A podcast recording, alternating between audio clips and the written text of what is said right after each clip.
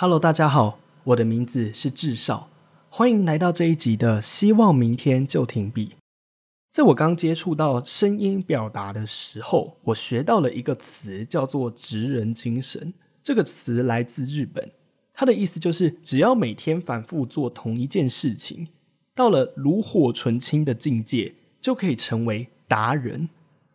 一旦成为达人，那无论是技巧、效率还是统一性。都没有办法被外人所模仿。换句话说，他找到了自己的金字招牌。于是起初，我抱持着可以成为达人的心态进入电视台实习。在电视台，我学习到了很多声音表达的技巧，同时我也受到了一些肯定。当我从电视台出来之后，我发现了一件事情：以训练的角度而言，达到某个标杆这件事情本身并不难做到。但是以创作的角度而言，这并没有想象中这么简单。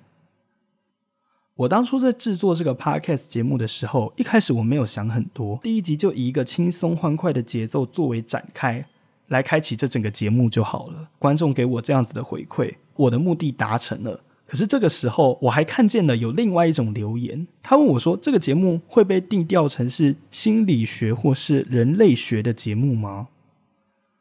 我看到这个留言的当下，我大吃一惊，想说：哇，我都还没有这样的构想，就已经给人有这样的感觉了吗？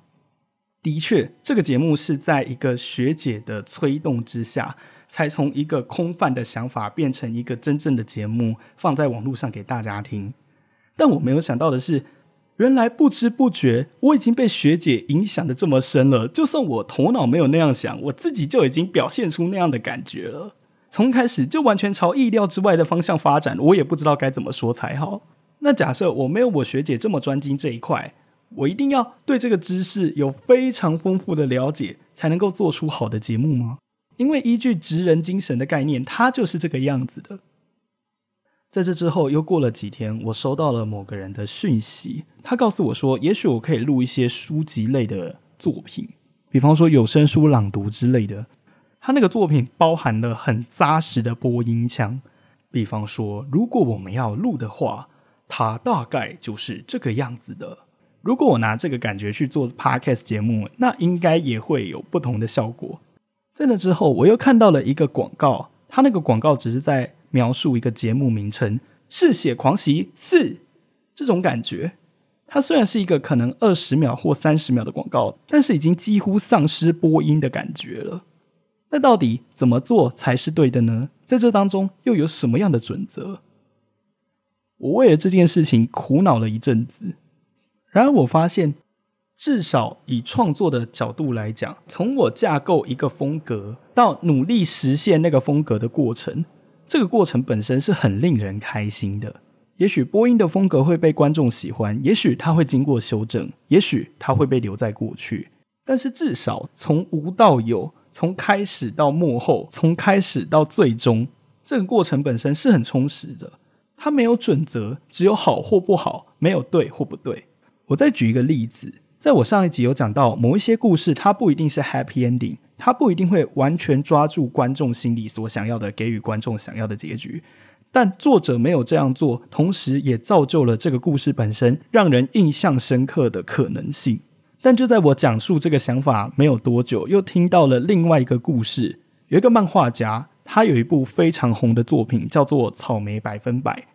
这部作品在讲述的是一个青春校园恋爱喜剧。制作的过程中，原作者他有一个心理的蓝图，但他没有想到的是，在这个作品刚推出没有多久，就因为配角的角色人气太高，以至于作者他最后把结局全部都重写一遍。哇！没想到我上一集刚讲的节目没有多久就被打脸了。不过，不管是自己决定创作，还是符合观众心愿的结局，这当中也只有好或不好，没有对与错。重要的是有没有那个变化性跟创造力，去丰富这整个作品。我最近这几天在看一部美剧，那部美剧的主角是一个灵媒。那个灵媒每一次都用超自然的能力去帮警察办案。他可能上一集是一名记者，下一集他是一个青少年，然后在下一集他是一个非常宅又宅又废的臭宅男。对于这一名演主角的演员而言，他就是像在挑巧克力一样，他永远都不知道下一集会有什么样的角色在等他。但这个过程本身就是令人开心的创作，这很考验演员的演绎能力还有创造力。但也因着这个演员他的努力，而让这个角色蹦出意外的火花。也许“直人”这个词，并不是在给予普罗大众一个专业又高不可攀的门槛，它让我感受到的是一种突破还有创新的力量。当自己完全投入在那个过程之中，才可以找到另外一个自己，有预料之外的成长。也许不用每一件事情都想得这么紧绷，有的时候用玩乐的心情去面对。